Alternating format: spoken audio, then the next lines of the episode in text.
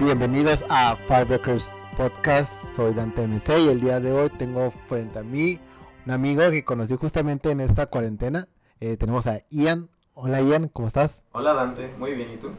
También muy bien aquí disfrutando unas cervezas chido antes de, de iniciar. Cuéntame Ian, ¿cómo es para ti la relación que tienes con la música? La relación que tengo con la música, y a mí me encanta bailar, entonces la música es, es algo que no sé, siento en mi cuerpo y quiero expresarlo con mi cuerpo, como replicarlo con un movimiento, ¿no? Entonces cuando escucho música, pues siempre estoy como ta, ta, ta, bailando o moviendo un piecito, moviendo la mano, moviendo la cabeza. Y a veces me cuesta estar en una conversación cuando hay música que me gusta y quiero bailar. De hecho, en mi trabajo me cuesta mucho no poder bailar porque mi jefe tiene un playlist muy bueno de house. Entonces hay canciones que salen de repente y entonces estoy como enfrente de personas que no, no puedo bailar y como, ya deja de estarte moviendo y yo como, "Ah". Y más ahorita como que estamos, hemos estado encerrados, como que te da, escuchar música house como que te da de que quieres estar afuera bailando Sí. en la fiesta. Oye, ¿cómo fue escoger cinco discos para este episodio? ¿Cómo se te hizo? Eh, cuando me invitaste, como pensé en muchas opciones y sí fue un poquito complicado, pero decidí tomarlo de una forma personal, poner una etapa de mi vida en cada disco de, pues, que, que te presente. Pues algunos sí me los presentaste porque la verdad no los había escuchado. Creo que conozco, obviamente conozco a la artista, es famosa, es... Yo no había escuchado este disco y no soy muy fan de ella, para ser honesto. Hablo del disco de Julieta Venegas que se llama Aquí. Y digo la primera vez que lo escucho porque estoy acostumbrado a la Venegas popera. Cuéntame cómo... Bueno, cuéntame de este disco. Este disco, yo conocí este disco por el video de la canción Como sé. Mi papá me cachó viendo el video. Es un video medio grunge, pero fresa. Está, a mí me gustaba, me impresionó la forma en la que estaba hecho. Y me gustó la canción. Y mi papá me dijo, oh, esa morra es de Tijuana. Y yo, ah, neta. Bueno, no sé si le dije a neta, pero el Ian de ahora le hubiera dicho eso. Y no sé si lo compró en ese momento o, o ya lo tenía y me puso el álbum. Y a mi papá le gustaba Julieta Venegas porque la había escuchado con Tijuana No. Eh, cuando escuché ese álbum, la canción de Cómo sé fue como la primera vez que sentí un instinto de rebelión y de cuestionar a las figuras de autoridad en este Neta, ¿qué edad tenías? Sí, a siete, ocho años. Eras súper chiquito. Sí, eh, creo que de ahí surgió mi instinto de rebelión y de cuestionar de por qué tengo que hacerlo o por qué había una... Algo en mí que me decía como, no, no está correcto esto, no... Como presiones que desde chiquito dices como, ah, ¿por qué? Ajá. Sí, no, y fíjate que en esa canción me gustó una frase que decía, ¿no? Que era, no importa que no recuerdes, ya te lo dije, ahí lo tienes, ¿no? Como, no sé si es la parte del coro, pero como bien firme, ¿no? No importa, o sea, ya, ya te lo dije, ahí está. Sí. Y varias de las canciones que, bueno, de las que, eh, del disco, sí tienen así como muy directas en las cosas que va diciendo. Es, es, un, es un disco de protesta más bien, yo creo, pero...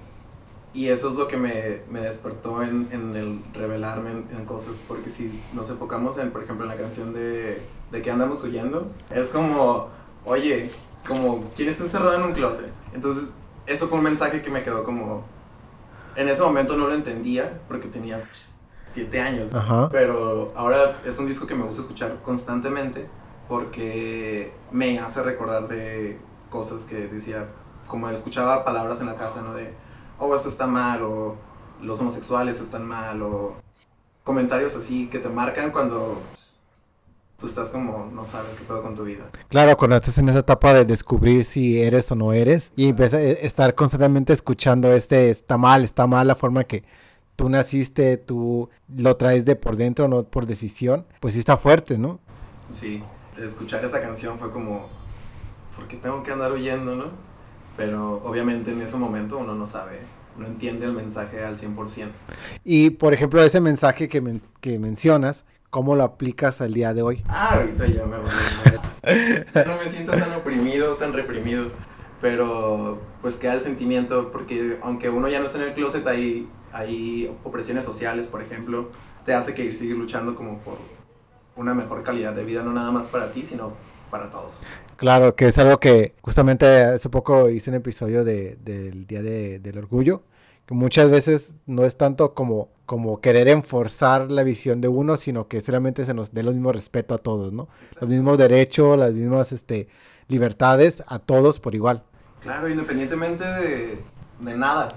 Es un ser humano. Y la cosa humanamente correcta de hacer es respetar los derechos de las personas. Oye, pues está muy fuerte eso porque creo que es algo que está ahorita en la, en la mira. Estas, a lo mejor están más fuerte en otros países que en, que en México, pero aún así existe, ¿no? México sigue siendo el tercer país al mundo, ¿no? Que tiene feminicidios trans, entonces es algo que existe, que está presente y que, digo, haciendo como unión, eh, los discos de protesta, donde a veces con una simple palabra nos puede llevar a esta idea de no, no me voy a dejar, voy a ser auténtico yo. Y es una buena canción para escuchar en este momento, como si estás muy cómodo en tu privilegio, escúchala, porque seguramente hay algo que también a ti te oprime, independientemente de la posición en la que estás, hay algo que te oprime, y esa opresión que sientes tú a cierto grupo y sector social le afecta aún más. Exacto. Potencializa tu, tu sentir y date cuenta que pues, todos somos iguales. y fíjate, haciendo un poco como brinco al, siguiente disco, porque estaba leyendo, esta, bueno, el siguiente disco es el de Mecano, Ana José Nacho. Lo brinco rápido a este porque estaba leyendo que este grupo salió justamente después de la movida madrileña, como cuando empieza a haber esta revolución en España, donde hay una más una libertad de expresión tanto artística como de pues de orientación sexual, de diversidad y hace como mucho hilo, ¿no? ¿Cómo llegas a Mecano? Esta música que de la primera etapa de esos dos primeros álbumes los escuché por mi papá. Qué curioso, ¿no? Paréntesis, una anécdota. En un road trip que hicimos hace poco, muchísimo antes de la pandemia, Alex Anwanter, que es un cantante chileno, iba a presentarse en Tijuana entonces yo puse unas canciones de él y son, son canciones con tintes homosexuales, obviamente, de, de cultura LGBTQ+. Y dijo, ya, quita esas chingaderas. Y yo, como, uy, no mames, tú me ponías mecano. Me ponías mujer contra mujer. Cuando llevabas a la primaria, y tu libertad con monjas. Es como la hipocresía. la hipocresía. y sí, muchas de las canciones daban como un toque bueno, yo después de, después de varias canciones que escuché, me di cuenta que ella estaba cantando a una mujer, pero ya después entendí que era porque estaba cantando de acuerdo a la visión del, del autor que lo escribió, pero no porque ella fuera lesbiana, ¿no? Claro que no. Es, era... Eso es lo que me gusta de Mecano, que sus canciones te cuentan una historia, todas. Y entonces, por ejemplo, Mujer contra Mujer está hablando de fuera, de una persona que está presenciando algo que no es común para ella, que es una relación entre dos mujeres, pero que al mismo tiempo capta el mensaje de, pues, ¿quién soy yo para juzgar? Eh, y eso está muy cool. deberías captar el mensaje, padre. O estereosexual. Bueno, yo voy a admitir que esa canción sí me dije que estoy escuchando, porque es muy... Porque no me la esperaba, como todas las canciones previas estaban muy con la metáfora, con el cuento, y esta canción llegó como muy directo. No me la esperaba, la verdad cuando lo escuché, cuando estaba chiquito, me gustó el, el gospel de la iglesia, ¿no? Sí, aparte. Y aparte, la melodía es, es muy divertida. Y la historia era como. Ay, se extraña esta historia. Pero ya de grande es como, como una anécdota que le hubiera pasado a un güey, ¿no? Que pensó que se había acostado con un vato y dijo, pues ni pedo, ¿no? Pues si, si es, pues es y ya. Y al final de cuentas dice que no, pero pues no pasa nada. no pasa nada, nada si pasó. Como entre los curiosos. y este. Ajá. O Ay, qué pesado. O Barco Venus. Y, y lo que me gustó de este es lo que le te estaba diciendo hace ratito. Que esta es la primera vez que escucho a Mecano de una manera consciente de que digo, bueno, vamos a escucharlo para ver de qué se trata. Lo que me gustó mucho es cómo se siente es que la palabra es como, como lujoso, como no se siente como un pop barato. Está muy bien producido, las armonías son como muy limpias y la voz. Eso es otra cosa de Mecano que me gustó mucho, como te dije al principio, me gusta bailar y la música Mecano se me hizo una música muy feliz, a pesar de que te estuviera contando una historia muy triste como en Cruz de Navajas o en El Hijo de la Luna, por ejemplo, la melodía y, el beat está Está feliz. Está feliz. Entonces, no sé, siempre había algo que llamaba la atención. Bueno, llamaba la atención, aunque no lo no le pusiera play. Te invito a que le pongas play. Por ejemplo, maquillaje, voguing, claro. Ah, yo no sabía que la cantaban ellos. ¿En serio? ¿En serio? No la habías escuchado por primera vez. De seguro la escuché en un bar, pero nunca hice la unión de que era Mecano. Que era Mecano. Una gran canción, divertidísima. Hawaii Bombay también, como no. Por ejemplo, la canción de Otro Muerto, esa me gustó bastante. Creo que es la... Sí. Que la frase que más me mató decía, otro muerto, pero qué bonitos son, calladitos, sin querer decir nada. Como... Deep. Sí, o sea, en este periodo en el que estamos, donde es más fácil callar a alguien matándolo, ¿no? Sí, en los ochentas estaban poniendo una canción que habla de otro muerto. O sea, date cuenta, Mika, que no es, no es algo reciente, viene pasando. A todo aquel que se levante contra la opresión, te lo chingan, ¿no? Es muy triste que después de tantos años siga pasando, ¿no? Claro. Como ahorita que el tema del racismo es, está muy reciente o trending topic más bien, porque creo que es la forma correcta de decirlo, porque todo el mundo lo está tomando personal para llamar la atención en redes sociales. Ujú. Creo que esa es la forma de... Muchas personas se han enganchado de ese tema para conseguir likes. Y tense cuenta que eso viene pasando tres, cuatro generaciones antes de nosotros. No es tanto tiempo. Ujú. No nada más en Estados Unidos, en México. Y en Claro. México está arraigado cabroncísimo. Y no me jacto de ser una persona no racista porque lo soy. Pero pues uno trabaja en mejorar cada día, ¿no? Sí, en no caer en los patrones repetitivos de racismo que ya trae integrados uno. Y la gente piensa que por el simple hecho de que no hay gente afroamericana, o que sí la hay en México, pero que no hay en su mayoría, no podemos llegar a hacerlo, ¿no? Claro, es como, no tienes que ser negro color azabache para ser víctima de un racismo. Con que tu color de piel O no sea- sea blanco, después de color beige, del color beige, ya sufres de racismo en México también. Sí, lamentablemente.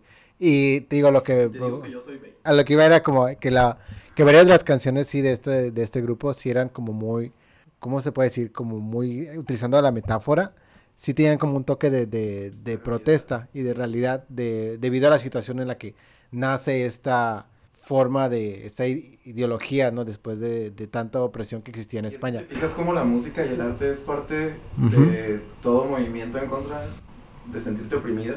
claro porque es la forma que uno sublima ¿no? sublima para expresar lo que está sintiendo Mecano es jotería pura, aunque le duela a mi papá. son son gays los, los, los cantantes o sea yo sé que Ana no pero Nacho y... Y José. No, son hermanos, pero según yo no. Pero yo estaba enamorado de Nacho.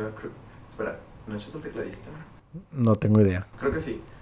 No recuerdo, pero... Por ejemplo, la portada de, de, de, de ese álbum en específico, para mí ver a Ana Torroja en una minifalda con un top transparente, a un vato con un fur increíble y al otro güey en leather, para mí era súper erótico a los, ¿qué? 12 años. Era como, wow. Oye, brincando un poquito ahorita que mencionas estas, estas imágenes, al siguiente disco que es el de Lana del Rey, el Born to Die, pero la edición de Paradise Edition también se manejó, ma- manejó mucho a través de lo visual. Sí, y súper drástico el tema, era como música súper alegre a un sadcore acá. Es música sensual, es un mensaje que no aplica en mi vida, pero disfruto la música, disfruto la poesía de sus canciones. Cuéntame qué tiene este Lana del Rey. En este entonces estaba en la universidad, creo. No, sí, en la universidad cuando, cuando descubrí a Lana del Rey, que ya que había salido muchísimo antes. Este, pero me llevó porque en ese momento depresión total, ¿no? Entonces uno, uno cuando uno se está en ese mood, busca la música para sentirte más miserable. Como. Para poder sentir de verdad. Entonces la escuché en Tumblr, cuando era famosita. Oh my Tumblr, God, Tumblr, no me acordaba. Tumblr era divertido. Cuando había porno en Tumblr. Claro. Y este. Entonces la descubrí por Tumblr con video games. Y me gustó el beat, era como. "Mm, cool. Y cuando salió el Paradise Edition, el, el, el, el- LP. el LP, me gustaron también las otras canciones porque las últimas dos, como Bel Air y. Ay, caray, se me olvidó el nombre. Y ello. Y ello. Están más mellow. Me daban como un, un, un poquito de tranquilidad. Como, eh, como cuando te sientes triste y estás como procesando toda esa información y todo ese sentimiento y de por qué te sientes así. Y al final lo aceptas y lo trabajas, es como el... Es como el clímax de la, de la tristeza. Cuando ya la llaga ya dolió Es bastante. como que, Ya, ahí ya. Cuando el, dolor, cuando el dolor empieza a ser placer. Entonces, ¿prefieres el, el EP que el LP? El- las nuevas canciones al disco completo. No, o sea, me gusta, pero esas últimas canciones llegaron a, completar el... Como que te quedas como cuando traes algo y como que lo dejaste a medias y como que... Y es que ese pianito que toca en Bel Air, está, esa melodía está tan bonita, tan... Sí, eh, este disco recuerdo que lo tenía en repetición también cuando salió, sobre todo por video games, pero cuando salió el Paradise Edition, para mí era Blue Velvet, Blue Velvet, gran cover. ah, buenísimo. Y era tanto que yo decía, bueno, si algún día me caso, me voy a casar con Blue Velvet, en algún momento voy a bailar esa canción. Creo que fue para un comercial. Usaron la canción para un comercial de H&M. Sí, la di- dirigió David Lynch. Entonces eres fan de Lana. Sí, Que los guilty pleasures no deberían ser guilty pleasures. Pero es que no, para mí no es guilty pleasure. Sobre todo en la música, no creo que el guilty pleasures deben de ser guilty pleasure. Y la fui a ver en concierto y sí canta muy bien en vivo. Yo también la fui a ver en el train station cuando vino con Courtney Cox. Courtney Cox. No. Esa era de Friends. Sí, no, Courtney Love. Ey, yo fui a ese concierto también. ¿En serio? Sí, ahí Yo estaba sentado como en el pasto porque pobre. Pero gran concierto. Que paró el, el- Que se imputó y paró el concierto y. ¿Qué no hicimos soundcheck o qué? ¿Por qué sonamos tan no me acordaba de eso. Diva, reina. Oye, y aparte de esas dos canciones de Beller y Yayo, ¿cómo ves todo el disco? Es una transición bien extraña. Porque empieza con Born to Die, pero que está como súper. Ok, we were born to die, ya. Y estás como.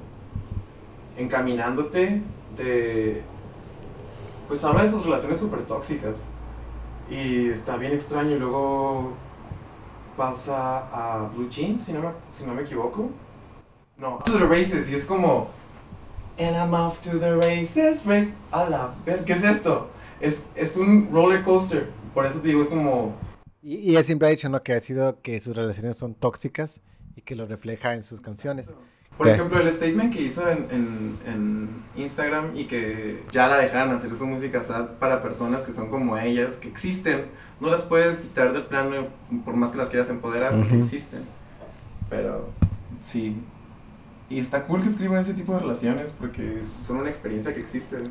Sí. Porque no te gusta no quiere decir que no existen. Que, exacto, es- eso es lo, lo chido de ella, ¿no? Que escribe de su experiencia. Ajá. Entonces, el hecho de que, no sé, socialmente quieran invalidar las relaciones tóxicas no significa que no existan, ¿no? Brincando a una persona, a otro, al siguiente, es un brinco a un pop un poco más feliz, no del tanto, pero sí, que es este, un Cínico. cínico, sí, yo creo que por el concepto que trae, ¿no? Ajá. de Marina and the Diamonds con Electra Heart. Este disco es uno de mis favoritos. Un tiempo estuve obsesionado con esta mujer. Y cuéntame cómo llegas a Electra Heart. Electra Heart fue por Tumblr. También. Sí, pero ya había escuchado canciones de Marina y no sabía que era Marina. Ajá. MySpace. De esas que esconden las canciones y que no sabías que era. No, no fue en MySpace, también fue en Tumblr. Pero. O MySpace. No, sí en MySpace. Porque creo que era 2009, 2010. y Todavía tenía MySpace. Entonces, me fui bien cabrón al pasado. No, no, está bien, está bien, está bien. Este, y había escuchado de The Family Jewels como un par de canciones. De la de I'm Not a Robot y Obsessions. Pero dije, ah, está cool, pero ya no le seguí la pista. La descubro en Tumblr y es un pop muy diferente el primero.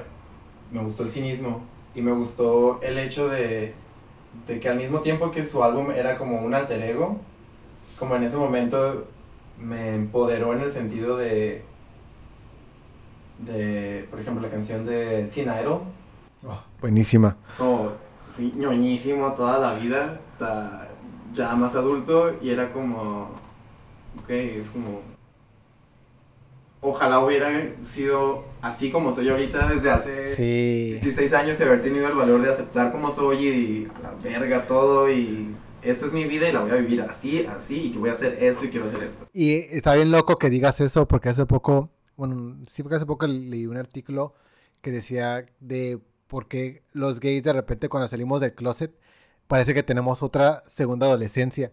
Porque la adolescencia que vivimos reprimidos, bueno, más a, nuestra- a los de nuestra edad, porque los ahorita los de 15 años, algunos ya, ya mayoría, no digo que todos, ya están saliendo más libres, pero no- a nuestra generación por lo general teníamos que reprimir nuestro ser como éramos hasta ya después que salíamos del closet y entonces volvemos a experimentar lo que es el primer amor, lo que es este eh, las relaciones este, cortas, las relaciones largas o simplemente el, el me gusta vestirme así, no me gusta vestirme así, quiero hacer esto, quiero hacer esto otro, ¿no? Entonces existe otra, esta doble adolescencia que vivimos porque volvemos a hacer, a experimentar, encontrar nuestra personalidad. Sí, y sabes, con razón. A veces tienes como una cita con alguien, te das cuenta de lo maduro que es, es como, ah, está en su segunda adolescencia, sí es cierto. Si, digo, si estás saliendo con recién salidos del closet, está- que estás saliendo con alguien que ya... Anyway, el disco de Marina de Diamonds, Bubblegum Bubblegum Bitch. que empieza con esa canción y es como... desde ahí empieza todo. Sí, sí, sí, desde ahí empieza, ¿no? Increíble. Primadonna era como la fantasía de, de ser diva, ¿no? De, de- no de empoderarte, pero de, de creer que puedes ser alguien si quieres ser alguien. ¿no? Fake it till you make it. Me caga esa frase, pero tomar autoestima cuando no tienes autoestima. Por eso me gustó el cinismo de ese álbum. Es como, puede que no te guste este tipo de personalidades, pero estás rodeado de estas personalidades. Tienes que vencer al enemigo jugando su juego. Ok. Y, y mucho de la, de la creación de este personaje que tenía era como, básicamente eso no basada, ella que, que estaba en la industria de la música, que miraba todo eso a su alrededor. Y era como, ¿cómo puedo sobrevivir si no soy eso? Sí. Sí, Y es... es- lo logró. Y de hecho por eso se tomó como mucho tiempo de la música. Estuve leyendo porque estaba tratando de despegarse de su personaje. Ujú. Entonces por eso su, su último álbum de Love and Fear. Love and Fear es como... Está bien humano, pero un humanismo chido. Ujú, Ya cuando ya, es- ahora sí a este punto donde ya está un poco más genuino, ¿no? Lo que está haciendo. No creo que Electra no fuera genuino, simplemente que ya está poniendo más lo que es ella en realidad, preocupaciones que son... Ya no es un personaje, pues. No, ajá, exacto, sí está Ok. logrando separar y por eso creo, siento que ahora puso demasiado de ella en, en su proyecto.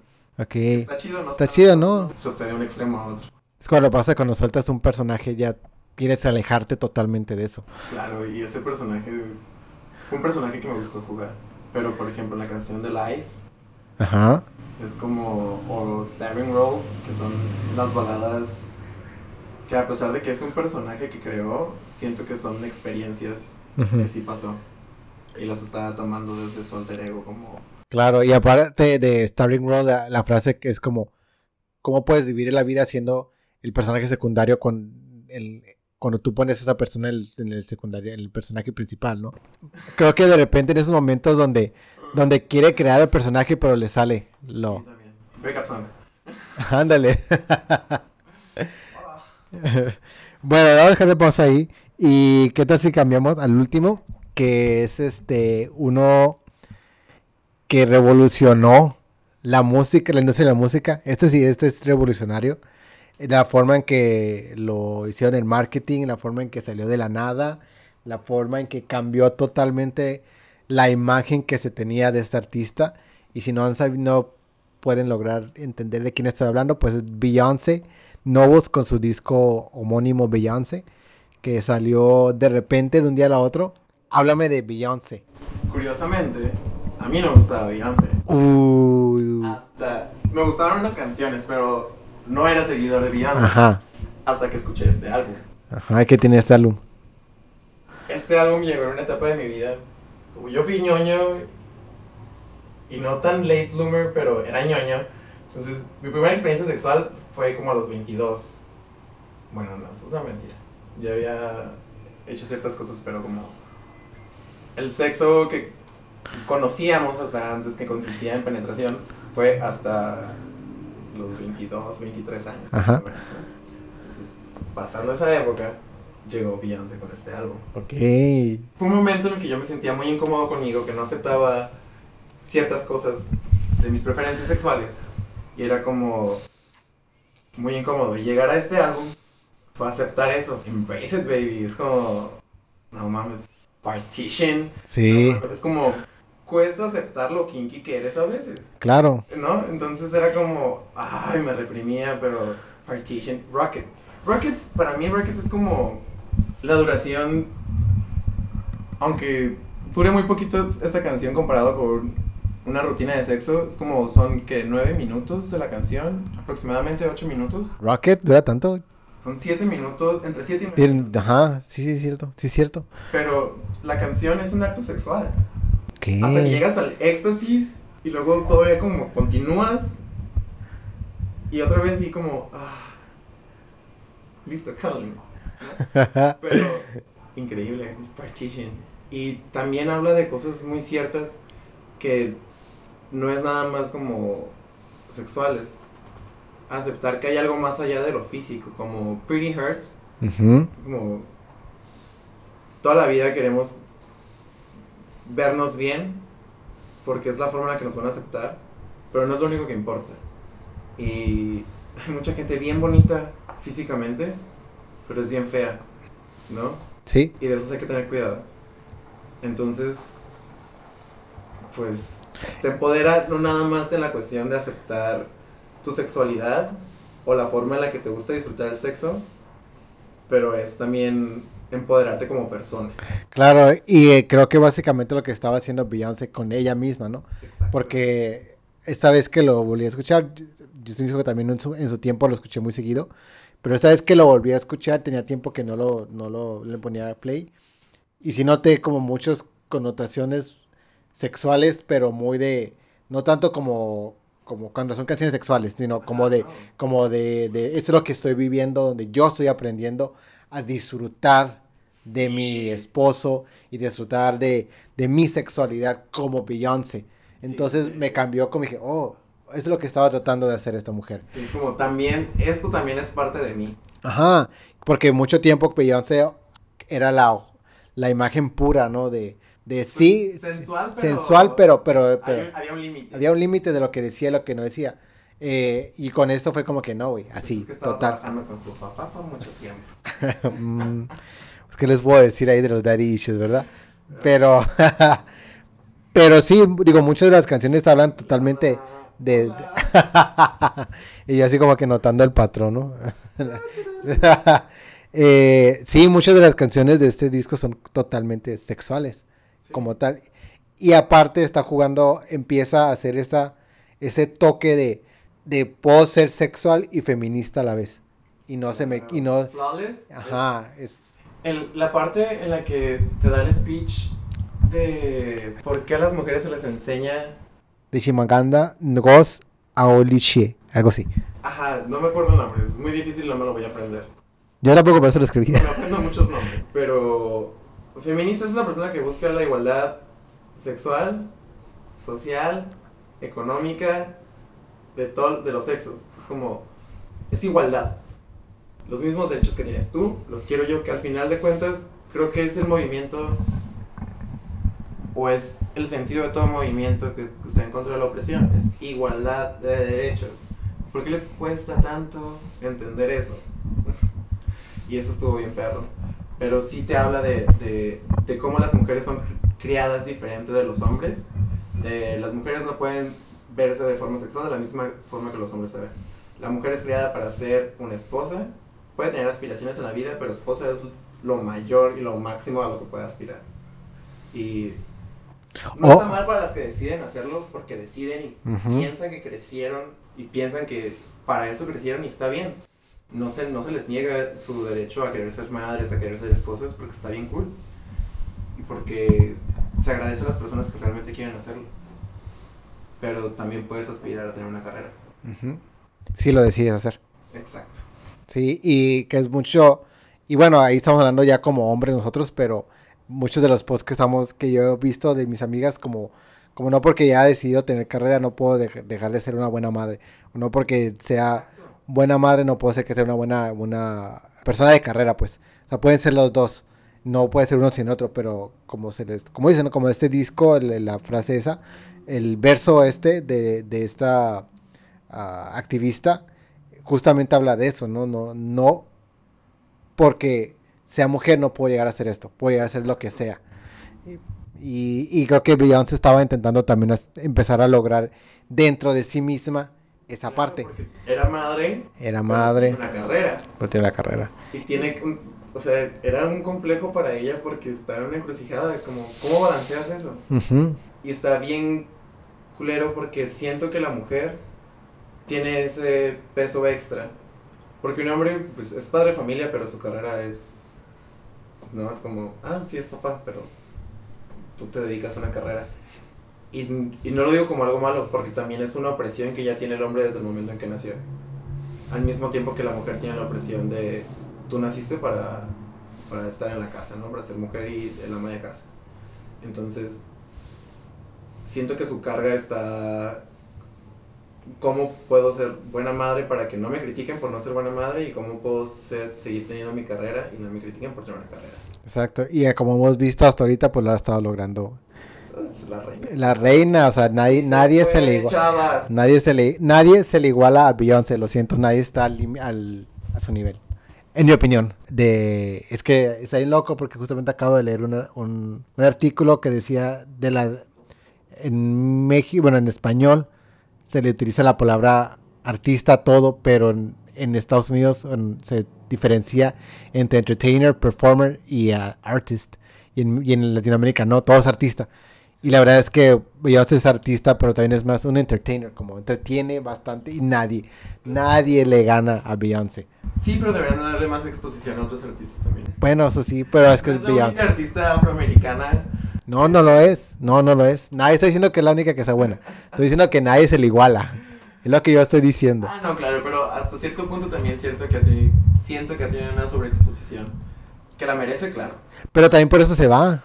Desaparece por, por años y luego Sí, le regresa. dan Chance, pero nadie, nadie- Y luego regresa y dice, bow down, bitches. Sí, claro. That's my shit. Down. bitches. Pero, claro, nadie se le compara en la producción que, Nadie. que tiene, claro que no es, Es Beyoncé. es la reina, sí. Oye, Ian, eh, con eso cerramos tus cinco discos, pero dime actualmente qué estás escuchando. Reggaetón. ¿Qué tipo de reggaetón o qué artista de reggaetón? Reggaetón y en general música latinoamericana. Reggaetón feminista, podría decir, como Miss Nina, Tomasa del Real, Ivy Queen. No, es como. Están curadas. Y hasta hace poco yo sentía que era como un guilty pleasure. Pero como dije, yo no tengo que justificar porque me gusta, porque me gusta, porque como dije, me gusta bailar. Es una música feliz. Habla ahora sí de sexo. Claro, son canciones guarras, claro, Nati Peluso, guarrísima, pero empoderadísima, pero, pero es parte de nuestro ser, ¿no? Es como, el sexo es parte de nuestro ser y el sexo no es algo bonito y cute y, y dulce, ¿no? Es como, nasty too. Entonces es algo divertido y es algo que puedes expresar con tu cuerpo sin la necesidad de estar dentro de un acto. Es, quiero moverme sensual, lo voy a hacer.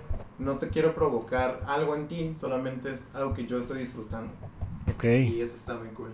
Y también acabo de descubrir a Daniel Espaya o Espala, no sé cómo se pronuncia. Este, como te comenté hace rato, Alexandro Anter lo ha estado escuchando bastante últimamente, desde hace ya un tiempo. Y. Denver. No me acordaba de Denver. ¿Todavía existen? No sé, pero los acabo de descubrir. Ah, vinieron a Tijuana ellos hace mucho. ¿En serio? Sí, en el Acabo de mostache. a Papá Topo también. Eso te eh, con un cover de ese hombre, que es como el soundtrack de una canción que me apareció como, ah, de repente. Ajá. Y lo escuché y está curada. Girl Ultra también es muy buena. Paloma Mami. Bad Bunny. J Balvin. Ok. Arriba el reggaetón. Arriba el reggaetón. Este.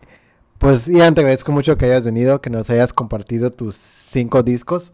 Pues chicos, les recuerdo que nos pueden, más bien síganos en Instagram en Five Records Podcast, en Twitter Five Records Pod y en Facebook denos un like en Five Records Podcast y saben que si quieren venir a compartirnos sus discos, pues mándenos un DM, un escrito y pues con gusto agendamos. Ahorita como está la situación de la pandemia, pues si no se sienten cómodos asistiendo presencial, pueden hacerlo a través de videollamada y nos agendamos y se arma. Eh, en fin, mi nombre es Dante MC y pues eso fue Five Records Podcast. Gracias, Ian. Gracias a ti. Adiós.